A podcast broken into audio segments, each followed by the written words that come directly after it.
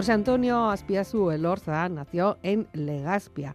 Es un antropólogo, profesor universitario e historiador especializado en la historia moderna del País Vasco de Euskadi, con especial interés además en su Guipúzcoa natal, pero sin perder la vista del resto del territorio. Es un buen conocedor de la historia vasca, también de sus actores, de los actores más significativos y de sus consecuencias, las consecuencias de sus actos. Hoy descubriremos qué se esconde ahí entre los pliegues de los años, las páginas y todos los tesoros que tienen muchos libros de nuestras bibliotecas más cercanas. Pero primero le vamos a saludar. José Antonio Aspiazu, Caixo, Gabón. Gabón. Es carricasco por venir a estas horas de la noche a conversar y, bueno, pues a mostrarnos todo un trabajo, toda una vida que me comentabas ahora, ¿no? De verdad que sí que va a ser toda una vida, pero muy provechosa, ¿eh? No has perdido tú el tiempo, ¿eh? No, no, he andado de aquí para allá, pero creo que el tiempo no me gusta perderlo, de veras. un chico trabajador fino, ciertamente, desde muy joven y, todavía aquí dando mucha, mucha guerra. Eh, José Antonio, como siempre, antes de hablar y de conocerte y de conocer y de aprender mucho contigo, vamos a disfrutar de tu selección musical. Empiezas por un tema italiano, señori. ¿Qué es esto?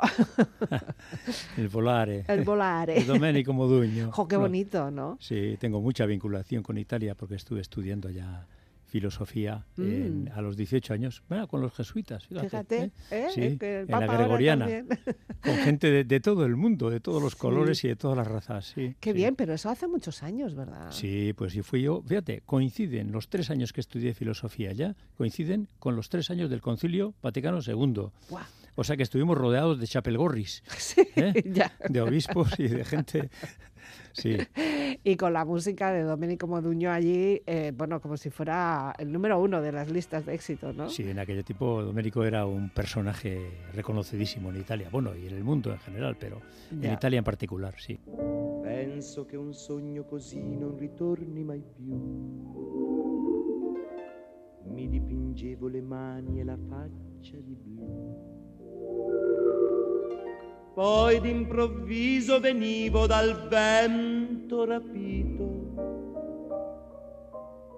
e incominciavo a volare nel cielo infinito. Volare.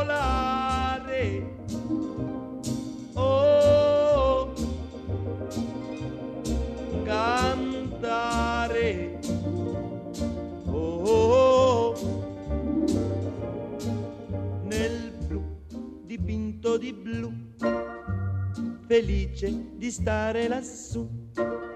E volavo, volavo felice più in alto del sole ed ancora più su, mentre il mondo pian piano spariva lontano laggiù. Una musica dolce suonava soltanto per me. Volare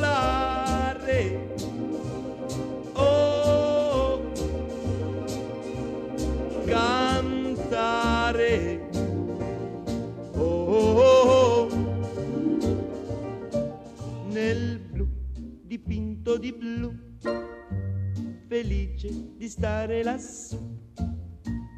Ma tutti i sogni nell'alba svaniscono perché quando tramonta la luna li porta con sé ma io continuo a sognare negli occhi tuoi belli, che sono blu come un cielo trapunto di stelle. Volare. Oh, cantare.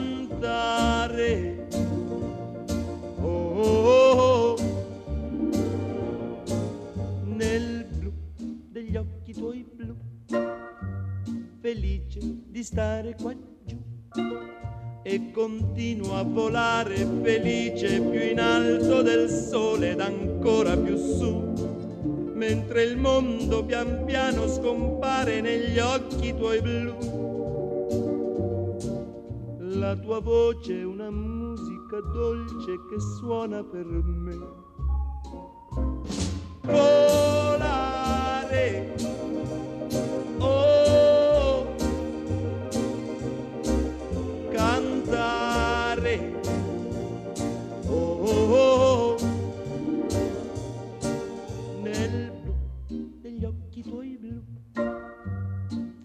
di stare qua giù, nel blu degli occhi tuoi blu, felice di stare qua giù es una de esas canciones clásicas que para la que no pasa el tiempo, ¿no? Mm, escuchamos en los años 60, lo volvemos a escuchar ahora en el siglo XXI y nos sigue gustando.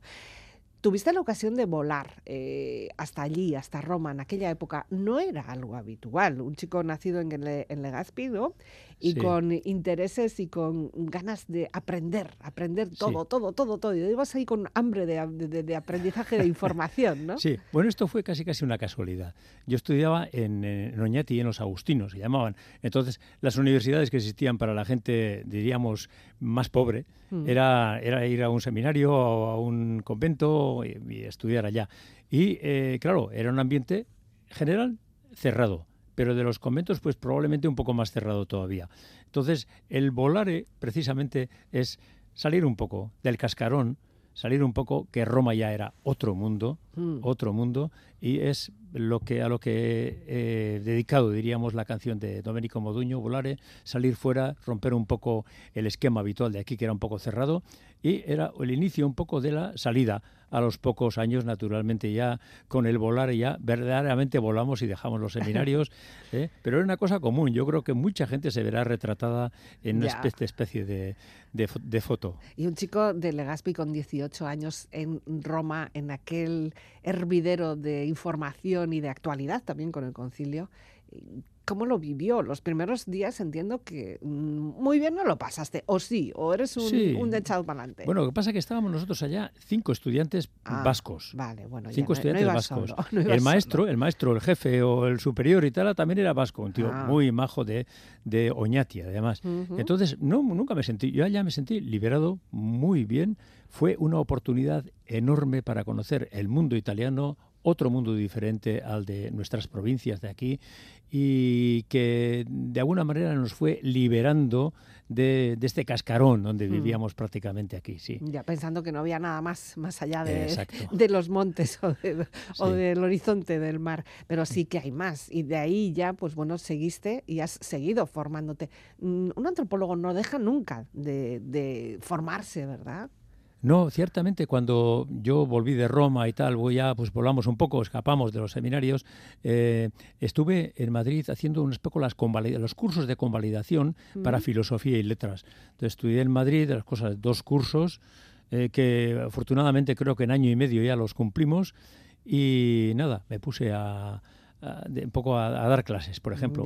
Estuve por ejemplo, en, la zona de Navarra, en Lesaca, en Lesaca, que para mí, donde he vivido 10 años, y hubiera, o 6 años, perdón, y podía haber vivido más, para mí fue otra, otro tipo de libertad, otro tipo de mundo.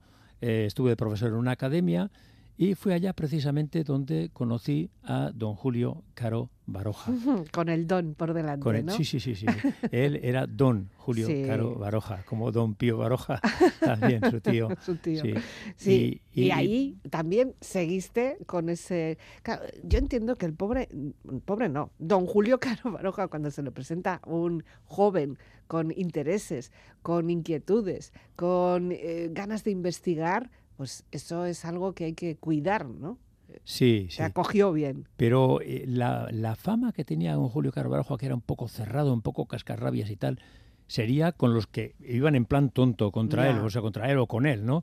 Eh, para mí, para mí fue un personaje pero muy simpático, muy majo, muy abierto y muy dispuesto a ayudar. Yo de verdad, las ayudas que eh, tomé yo de, de don Julio Baroja son absolutamente impagables. De hecho, nosotros estábamos ya pues mm, un poco trasteando los papeles de Borziri, de las cinco villas, de Saca, de Arnaz, de Achalar y tal, y eh, él nos ayudó a que a otro compañero de Vera y a mí, a, que se publicaran en, Pamplona los artículos que estábamos investigando, de investigación un poco de las formas de vida en el siglo XVII, en el siglo XVIII, en la zona aquella. Y es cuando ya me entró, él me dijo, me, impulsó a seguir ese, diríamos, esa, ese afán de investigación. Sí.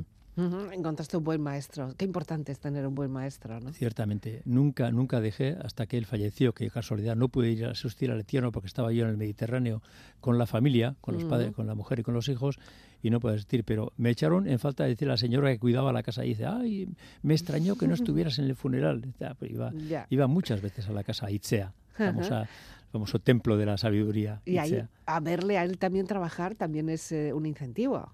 Sí, sí, naturalmente, naturalmente. Él siempre estaba dispuesto a perder una hora, hora y media hablando y además estaba a gusto generalmente cuando lo que tú le presentabas o que tú le, le proporcionabas podía ser también de su gusto. De hecho, cuando después de estar ya tres años en la Icastola Jaquinza como director en el antiguo, en Donosti, y después me fui al Mondragón Universitate a, Oñati, sí, donde fue, estuve de profesor, y yo me encontré allá también con una, diríamos, la suerte de poder topar el archivo probablemente más importante de la provincia, el de protocolos, mm. en la antigua Universidad de Oñati, donde estaba situado, ahora está en, otras, en otro archivo más moderno, pero entonces... Eh, y yo iba sacando allá documentación y de vez en cuando que viajaba a Lesaca y Vera de Vidasoa le preguntaba a don Julio, mire, yo me he encontrado con esto y esto y esto y esto, y desde luego mi sensación, la imagen que nos han querido vender de Euskal Herria, pues rompe, se rompe un poco con lo que yo encuentro. ¿Y qué, encuentra usted? Pues me encuentro, por ejemplo, con la importancia que tenían nuestros grandes embajadores, que eran los mercaderes, los que salían fuera o incluso los que pescaban y mercadeaban naturalmente con el aceite de ballena, con la bacalao y todo esto. Y me dijo, ay, ahí es donde tiene que usted que incidir. Eso es lo que él también trataba de usted a los, ah. a los que le tratábamos como don. Sí, ¿eh? claro. el respeto mutuo, ¿no? Y no, no pasó mucho tiempo sin que eh, yo le propusiera, oiga, don Julio, me estoy encontrando esto de ti de documentación. Usted, eh, no sé, eh, ¿podría dirigirme una tesis sobre ese asunto? Y absolutamente no puso ninguna, ninguna, pega. Me dice, vio, esto es un material interesante y me dispongo yo a tal. Y así lo hice. En tres o cuatro años, pues me hice la, tesis doctoral con él y seguí, seguí con, eh, con la relación con él, porque siempre eh, poder contar con él, poder pedirle un libro en te dejaba libros en préstamo libros de su gran, enorme biblioteca de 30.000 volúmenes, te dejaba te dejaba llevarlo a la casa y traerlo y tal. Claro, tenía Hombre, claro, había que devolverlo. Había que devolverlo. eso de los libros, eso de los libros que se dejan y no se devuelven, qué libro, mal libro prestado, libro perdido. eso, eso se dice, no sé, muchas veces no sé. Depende de lo que, el, honor que queramos hacer a ese libro o el respeto que tengamos por ese libro, ¿no? Y por la persona que te lo deja, claro. que eso ya es como una, un voto de confianza muy, muy grande. Pues la tesis que me dirigió él sobre mercaderes guipuzcoanos, mm. tuve la suerte de que Cucha me la, me la publicara en dos volúmenes y yo creo que llamó bastante la atención porque ese tema se había estudiado relativamente poco. ¿Por qué? Porque pues no estaba dentro de las líneas oficiales de la universidad, de los grandes popes de la ciencia en aquella época y bueno, pues por ahí empezamos. Ya, pero ¿era suficiente la información que había? Porque, claro, no había quizá personas que se dedicaran a archivar, a ordenar, a digitalizar, como estamos haciendo ahora, toda esa información que encontraste tú en la universidad. Bueno, entonces había que ir hoja por hoja, folio por folio, mirando que había muy poco digitalizado y mm. solamente en Oñati eh, había que visitar las, los archivos de, las, de los pueblos vecinos, había que ir a Siemancas, había que ir a la Cancillería de Valladolid, donde yo tenía un hermano casado, entonces eh, yo aproveché un poco, pero fui cantidad de veces, cada dos, tres meses iba a Valladolid a por material eh, que estaba relacionado con el País Vasco mercaderes. Y muchas veces seguramente igual eran viajes que no conseguías el objetivo al que ibas, ¿no? Eh, naturalmente, se puede buscar, Había un encontrar. De, fracaso también algunas veces, ¿no? Sí, sí, sí. Había suertes a veces, pero otras veces no. Y sin embargo, a veces encontrabas eh, cosas que no esperabas encontrar. O sea que si no se busca, naturalmente no se encuentra. Pero hay que tener en cuenta que se puede no encontrar. Eso sí, también. Exactamente. ahora con esta sociedad que vivimos tan rápida y todo, todo tiene que ser objetivos y, con, y con, conseguir esos objetivos en un pispás, eso muchas veces no funciona. No, tiene que pasar mucho tiempo, mucho tiempo, hay que ir tranquilo, hay que ir tranquilo. Yo cuando empecé la tesis ya había acumulado bastante material y con eso, en tres o cuatro años, pues conseguí, conseguí pasarla. Eh, hay un poco de toque de rebeldía en lo que estás diciendo, porque dices que tú ibas por libre, que había una línea oficial, que tus trabajos no iban por esa línea. ¿Eh? ¿Qué pasaba? Oficial, oficial. Bueno, yo no dependía de nadie. Yo no dependía de nadie, diríamos, de los grandes, los que marcaban las grandes pautas de la investigación. Mm. Entonces yo iba por ahí. Y entonces, después de hacer la tesis, por ejemplo, de mercaderes, me encontré con que la presencia de la mujer en el mundo mercantil, en el mm. mundo eh, no de casa, no de la iglesia, no del pueblo, sino en el mundo mercantil, era tan importante que me atreví a, investigar, a investigar el asunto. Y me publicó, Aramburu Altuna me publicó el libro Mujeres Vascas, mm. eh, Sumisión y Poder, y la verdad es que era una cosa bastante desconocida, porque sobre las mujeres vascas prácticamente no se había escrito no se había escrito. ¿Y estaban ahí? sí, estaban ahí, estaban ahí, pero con un poder enorme. Y luego, a los pocos años, investigué una cosa que me iba viniendo, la documentación me iba viniendo, que era el, lino vasco. Oh. El lino vasco, la ropa vasca, mm. que era un poco... Eh, un poco el, el tema de la mujer vasca en el trabajo, pero un tema que le daba forma de vivir, porque entonces, claro, el que traía el dinero era el hombre, tal, pero en este momento, cuando empiezan a trabajar el lino, a vender el lino, mm. ¿eh? a vender el lino y a ser un poco las dueñas de sus propios, de sus propios, eh, de sus propias vidas, pues naturalmente la, la, imagen de la mujer era completamente diferente a la que nos habían ofrecido generalmente. Eso es debajo del hombre, eh, mm. un poco metidas en la iglesia, representantes de la, de la familia en la iglesia y todo esto. Este, este esquema me lo rompió, me lo rompió, por ejemplo, el y siempre, cuando he trabajado sobre el mar y tal, la mujer siempre aparece. Un capítulo sobre la mujer Siempre, ha salido incluido, sí. Bueno, abrimos aquí ya casi como otro arcón, ¿eh? Estás abriendo otro arcón lleno de información. Un poquito de música, ¿te parece? Con Salvador Renerioza. Esta canción de Xavier Lete también es un clásico para muchas personas. Nos, nos conecta, ¿no? Sí, sí, sí. Yo creo que nos remonta a las esencias vascas la tierra, en el caso del Salvador, Salvador mm. el, pastoreo, eh, pero el pastoreo y tal no es una cosa cerrada al mundo del pastoreo. Luego ha habido pastores que han ido a América, que han ido a Norteamérica, a Sudamérica y mm. han vivido la vida allá. Eh, y Salvador veía un poco la esencia, la esencia de esa, vida, de la tierra, el apego a la tierra, el apego al pastoreo y tal, pero sin, sin que estuviera cerrado. De todas maneras era tal artista que el arte naturalmente rompía todos estos esquemas de, de cerrazón.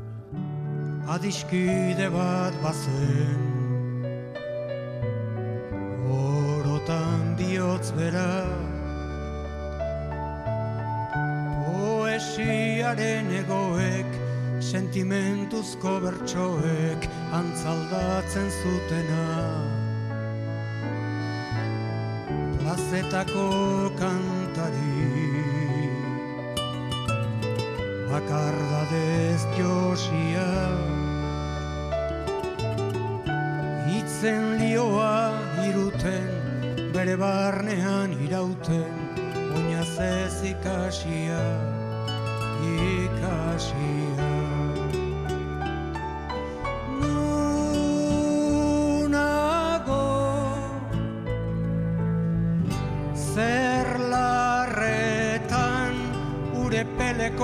hartzaina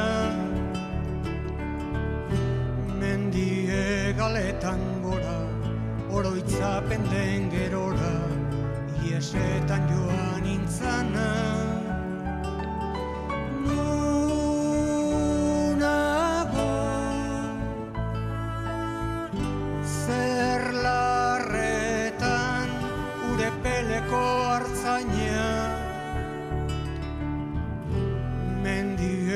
kaletan gora, oroitzapen den gerora, iesetan joan intzana.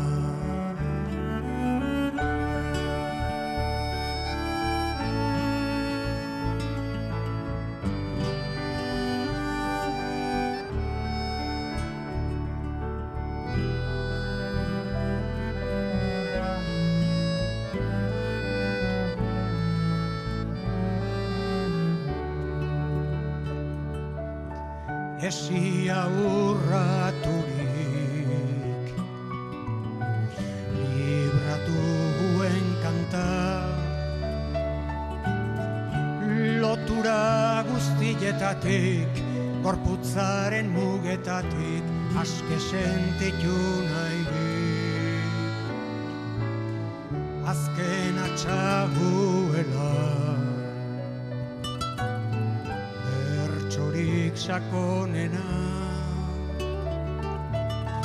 Inoiz esan ezin diren estalitako egien oiurik bortitzena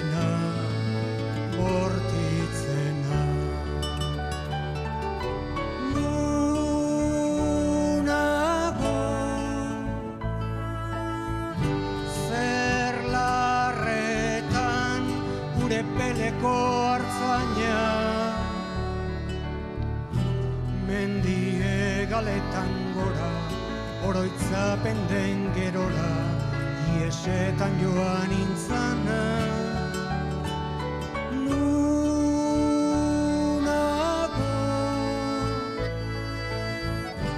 zer larretan ure peleko hartzaina. Mendie galetan gora oroitzapen den gerora iesetan joan intzana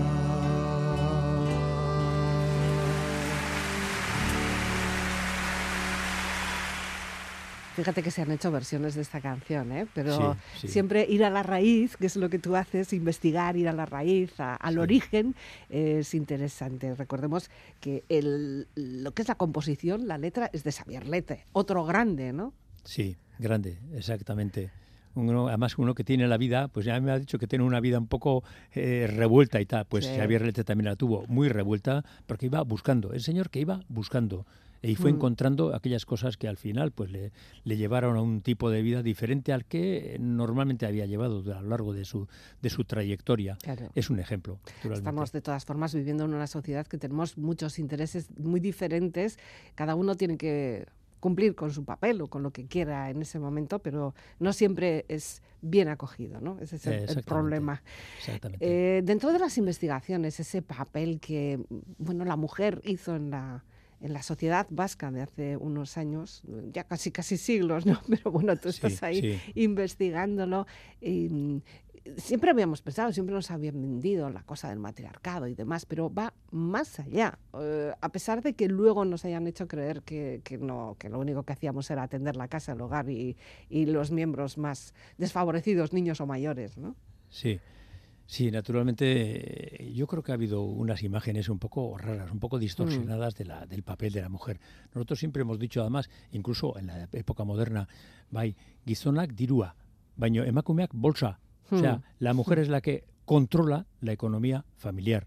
Y controlar la economía familiar eh, significa saber llevar la casa, eh, es un, ser un poco dueña de los destinos de la familia Ya. y claro, la mujer en eso tal. Pero cuando. Y hay unos episodios curiosísimos eh, vinculados con el lino y con el algodón cuando trabajaban. Eh, algunas eh, poblaciones, como Marquina, por ejemplo, en Mm. que las mujeres que se rebelan contra, eh, diríamos, la autoridad masculina, el patriarcado, porque dicen, incluso no quieren casarse. No, no quieren casarse por no estar eh, bajo eh, la férula del, de- del marido, porque ellas pueden vivir perfectamente de lo que sacan de su trabajo. de su trabajo. de su trabajo. Y entonces están vistas como, como diablesas, ¿no? Ya. Como brujas que no quieren... Bueno, ahí también la iglesia también tenía mucha representación y, mucha sí. culpa mucha culpa de decir la mujer tiene que estar aquí, sometida al marido y cosas de esas, ¿eh? Sí. unas interpretaciones bastante bastante curiosas al respecto, pero la mujer demuestra en varios sitios cómo tal. Y otro caso curiosísimo en Oyarzún, con las apuestas, con los juegos y tal, las mujeres eran eh, en, en los, en los cuatro barrios de Oyarzún jugaban dinerito, ¿eh? jugaban Mm. poco dinero, pero jugaban. Y los maridos, muchos de ellos, se asustaron, se asustaron porque, porque estaban, eh, diríamos, utilizando la economía familiar. Recurrieron al alcalde, recurrieron al alguacil, recurrieron al, al párroco, eh, para que en la iglesia dijera al párroco que las mujeres que no jugaran por favor al dinero, a, las cartas, pues no sé qué. Las mujeres se rebelaron y dijeron, ¿cómo? Nos, los bámbaros pueden jugar y nosotros no. Nosotros seguiremos jugando, lo cual era una rebeldía increíble. ¿eh? Una afrenta casi, ¿no? una afrenta, claro. en aquel tiempo.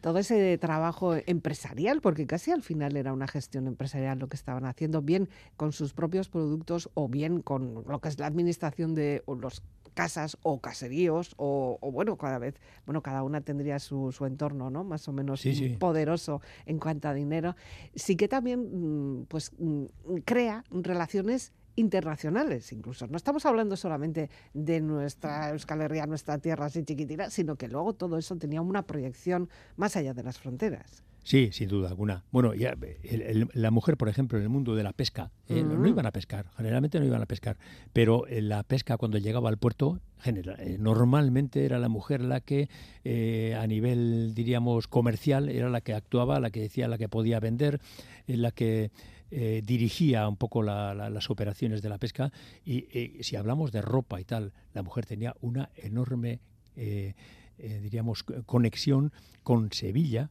donde mm. se vendía ropa. antes hemos hablado del lino. El lino tenía un, un producto particular, que era la beatilla la beatilla era el lino muy, muy, muy trabajado y muy fino, y la mm. beatilla era lo que cubría la cabeza de las mujeres, cuando en aquel tiempo, aparte de las niñas, aparte de las doncellas, todas tenían que cubrirse la cabeza. Bueno, pues las beatillas se vendían en toda la península, se vendían en Francia y, mm. se llevaban a América. De hecho, el obispo de, de, de México, el obispo de México, que era vasco de, Durango, pidió a las mujeres de la zona de Durango que le enviaran allá camisas, camisas de lino, porque eran muy apreciadas y tenían mucho, eh, o sea, duraban mucho, entonces que allá se venderían fácilmente. O sea, una relación de un grupo de mujeres del duranguesado con el obispo de allá bueno, para vender. El lino en Durango ha sido un hito. Eh, exactamente. más allá de lo que es la propio, el propio tejido, porque luego ya entramos en diseños y entramos ah, en dibujos y entramos eh, en, otro tipo de valores estéticos, ¿no? Sí, sí sí, sí. Bueno, pero en esos desplazamientos también encontramos otras, otro tipo de negocios. Y sé que también te has interesado por ellos y además, bueno, pues sorprendentemente, diciendo que hay esclavos y traficantes vascos. Algo que ahora te acabas ahí como a clavar algo, ¿no? sí. Bueno, antes hemos estado hablando de que de que los grandes popes, los que los que dirigían un poco la eh, el sentido de la historia y tal, decía yo, había algunos temas que, no sé, si no los mm. tocaban, los dejaban de lado. El de la mujer es uno de ellos. A mí me llamó la atención que tuvieran tan buena acogida el aspecto de las mujeres, lo del lino, porque decía, esto es desconocido, porque la mujer aquí tiene un protagonismo enorme. Bueno, pues con los esclavos pasó una cosa muy curiosa. Por lo visto, los esclavos, o tener esclavos, o, traficar con esclavos, era una mm. cosa no que no existía, sino que no se podía hablar de ella. Pero existía. La documentación nos da mil documentos eh, relativos a eso. Pero ¿qué pasa?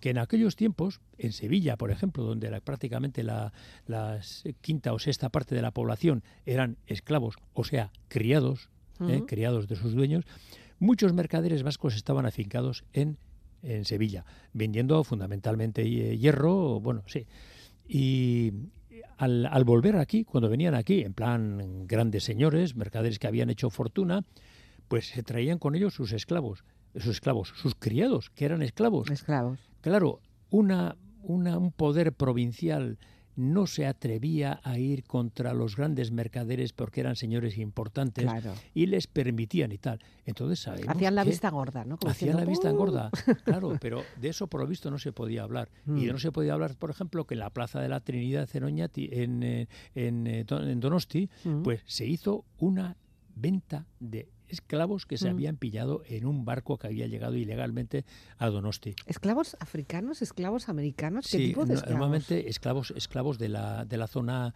eh, de la costa de la costa atlántica eh, de África, mm. que habían llegado aquí, pues, eh, se traficaba en toda Europa, naturalmente. Entonces no había que extrañarse de que los vascos, los vascos no eran diferentes. Lo que queremos hacer es que era, eran diferentes en todo. Y no, en eso también eran hijos de su, de su tiempo. Claro, también es que estamos dando valores morales de, nuestros ojos, ¿no? de nuestra propia educación y hay que entender que eran otros tiempos, había otros valores y había otra manera de entender la vida, los negocios y demás. ¿no? Es lo que da. Y, lo de los esclavos, naturalmente, me llevó a, una zona espinosa porque hubo gente que, el, público lo admitió muy bien. Ahí el público se quedó extrañado, esto será verdad.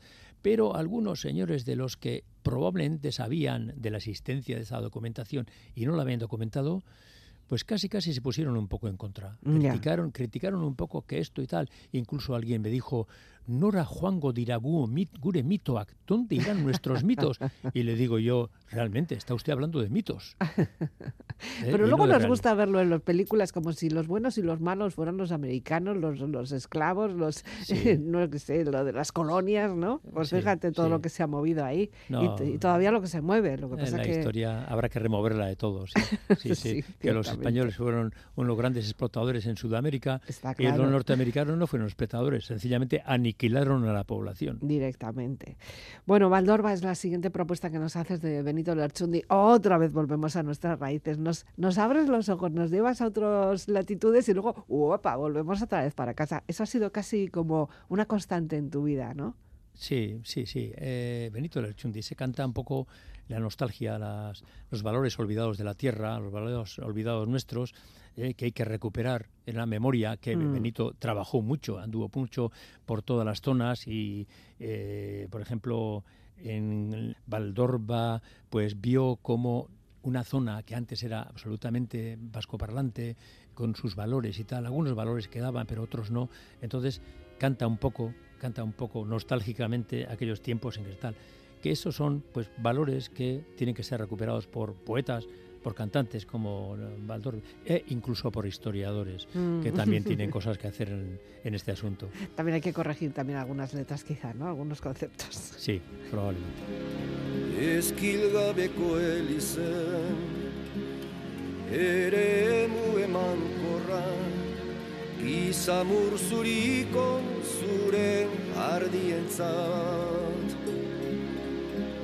o ibaldor orban o moi baldor ba ba ba ba ba e guskieta iseido matxardo ibai kalburuarena lur gorri harri landu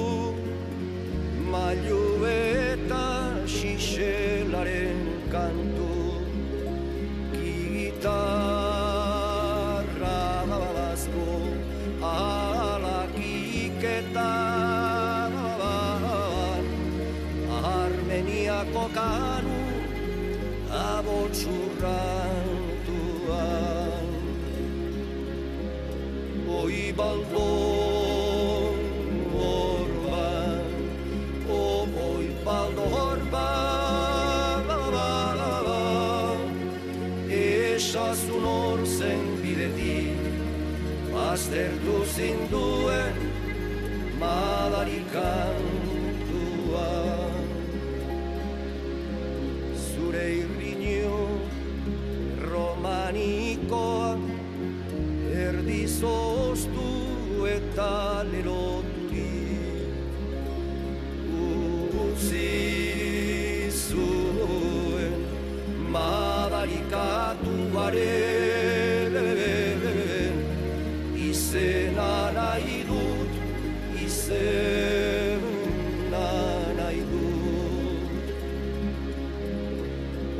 Aldo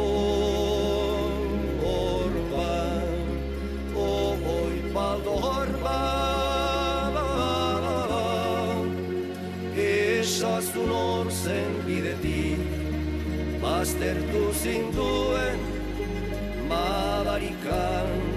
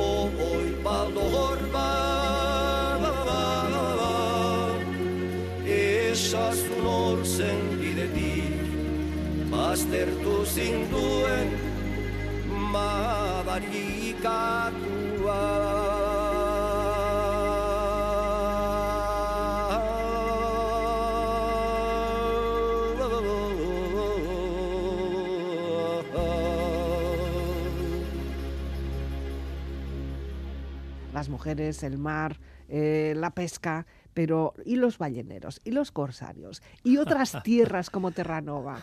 ¿Qué ha ocurrido ahí? ¿Qué, tenemos todo esto? Mira, los vascos han tenido el mar como una ventana o una enorme puerta abierta al mundo. Mm.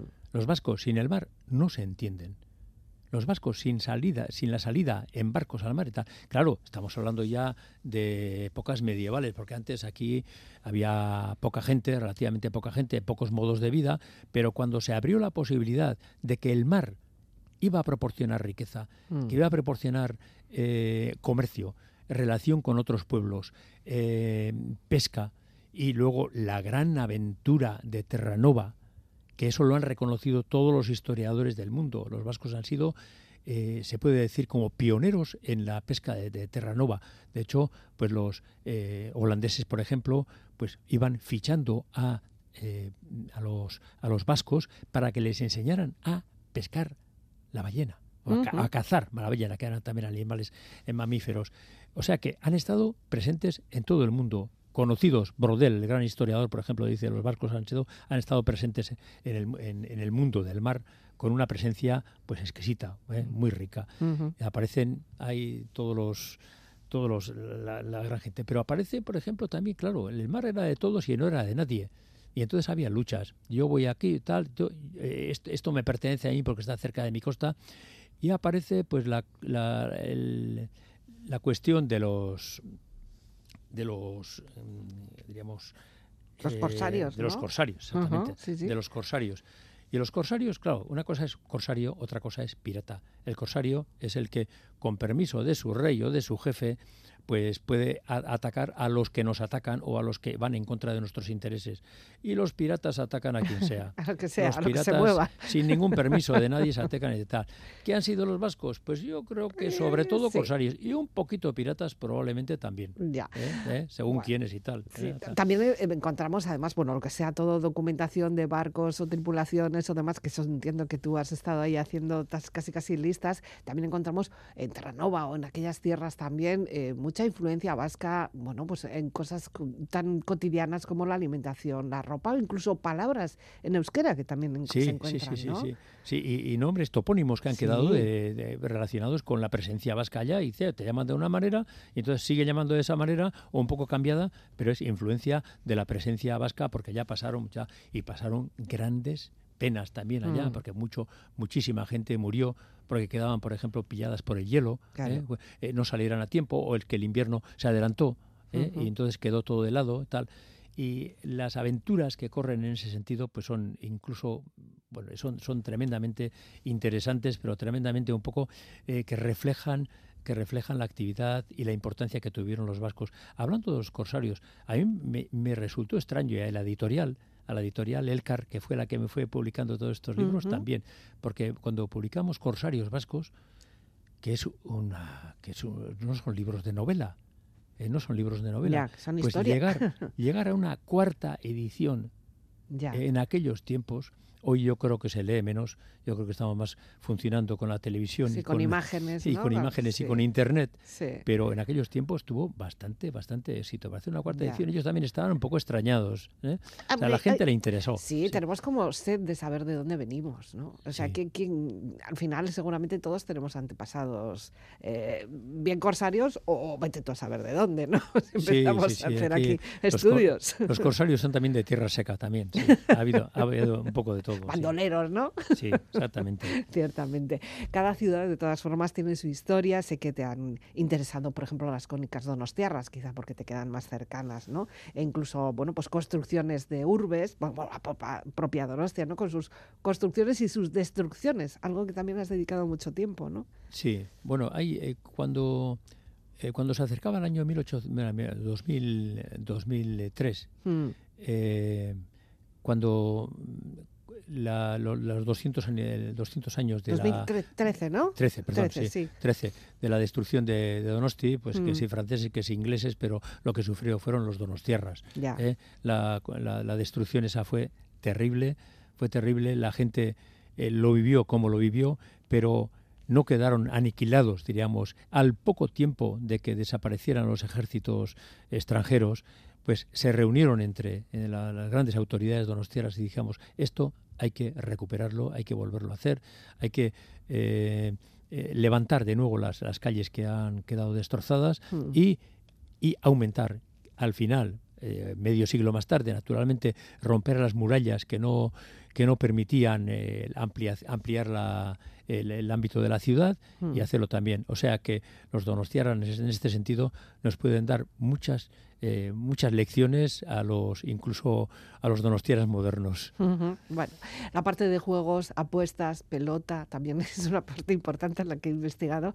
Ya te decía yo al principio que teníamos muchas cosas de, qué hablar, pero sé que también últimamente estás como muy centradito en los naipes. ¿Qué ocurre con las cartas? ¿Qué ocurre con los naipes? Bueno, aquí hemos ido mucho de jugar y de apostar.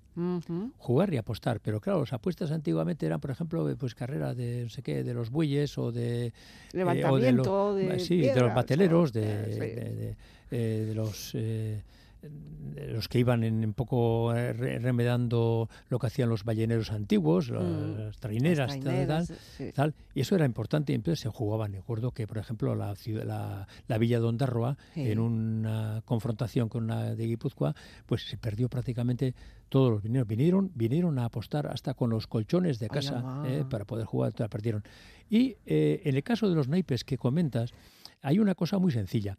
Los naipes eran una cosa muy barata, muy sencilla, fácil de aprender y que mm. entra en todos los ámbitos sociales. En todos los ámbitos sociales. Hay fotografías antiguas de hace 100, 120, 30 años en que hay mujeres en una mesita y tal que están jugando eh, a cartas las cuatro mujeres y tal.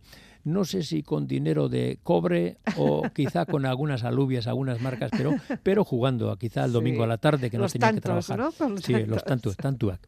Sí.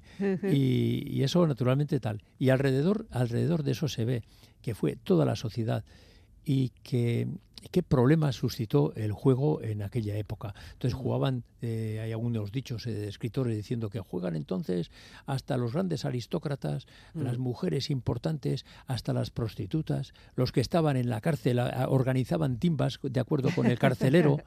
O sea que había negocios. La carta era una cosa que ha podido, que no sé si está desapareciendo, no creo, pero ha bajado mucho. Yo creo que hay muchas personas que no pueden concebir sus día a día o incluso sus fines de semana, sus encuentros familiares sin echar aquí unas cartas. ¿eh? Sí, sí, es verdad. Unas partiditas, ¿eh? Sí, pasa que los jóvenes ya vamos tirando un poco a los juegos más de más de internet, más juegos más sofisticados y tal. Quizá, quizá, pero no te creas, porque pero las, cartas, están ahí, siguen Yo estoy participando en muchos juegos de mesa de estos de jóvenes y al final las bases también están ahí con, con las cartas, ¿eh? Sí, sí, sí, exactamente. todo, todo, el montaje que tenemos que me parece muy bien, ¿eh? O sea, ni mucho menos. Hace muy poco también, y tenemos que ir terminando, José Antonio, es una pena porque hay mucho de qué hablar, pero hace muy poco también hay una figura vasca que se ha puesto en primera plana, que es eh, Juan Sebastián Elcano.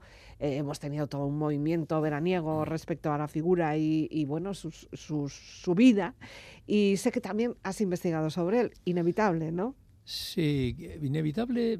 Yo creo que cuando nosotros empezamos, Javier Elorza, un compañero con el que yo colaboro mucho, vamos muchos eh, a, Valladolid, a Simancas o a, o a Chancillería, eh, eh, nos dijimos, pero con varios, con varios años de antelación, cuando todavía parece que la gente no, va, eso el cano llegará cuando llegue y tal. Nosotros investigamos, pero nosotros fuimos a las raíces, fuimos a la documentación.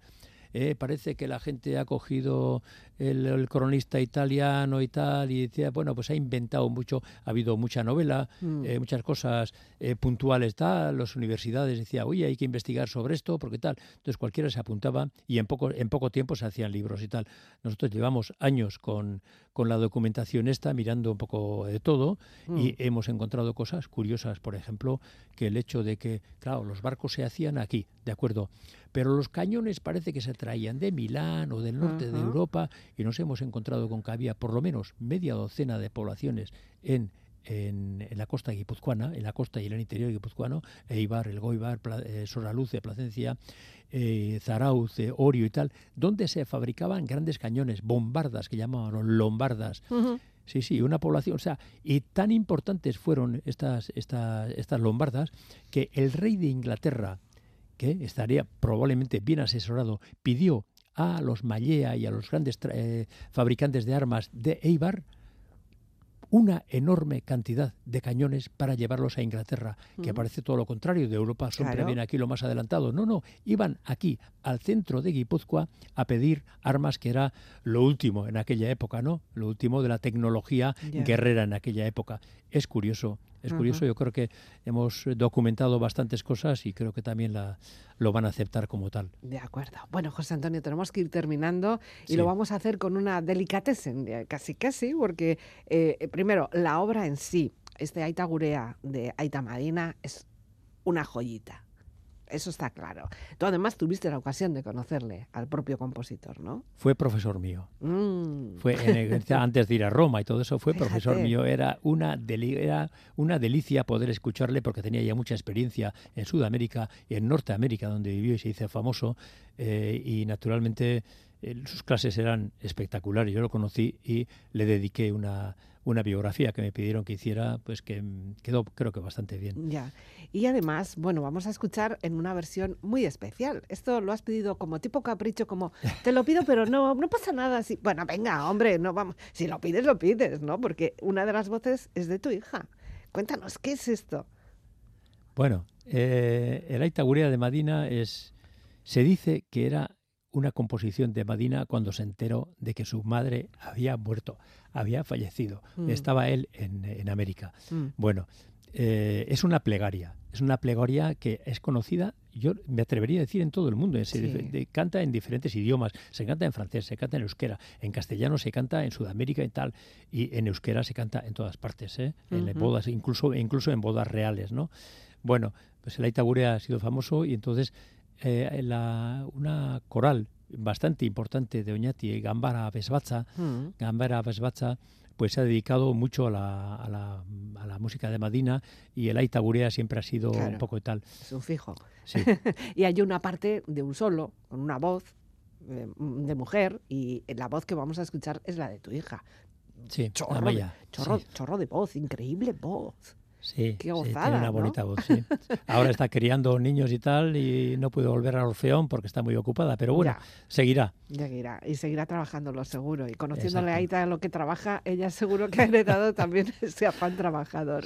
Bueno, pues con esta gozada de canción nos quedamos tranquilitos, eso sí, eh, ya casi llegando a la una de la mañana.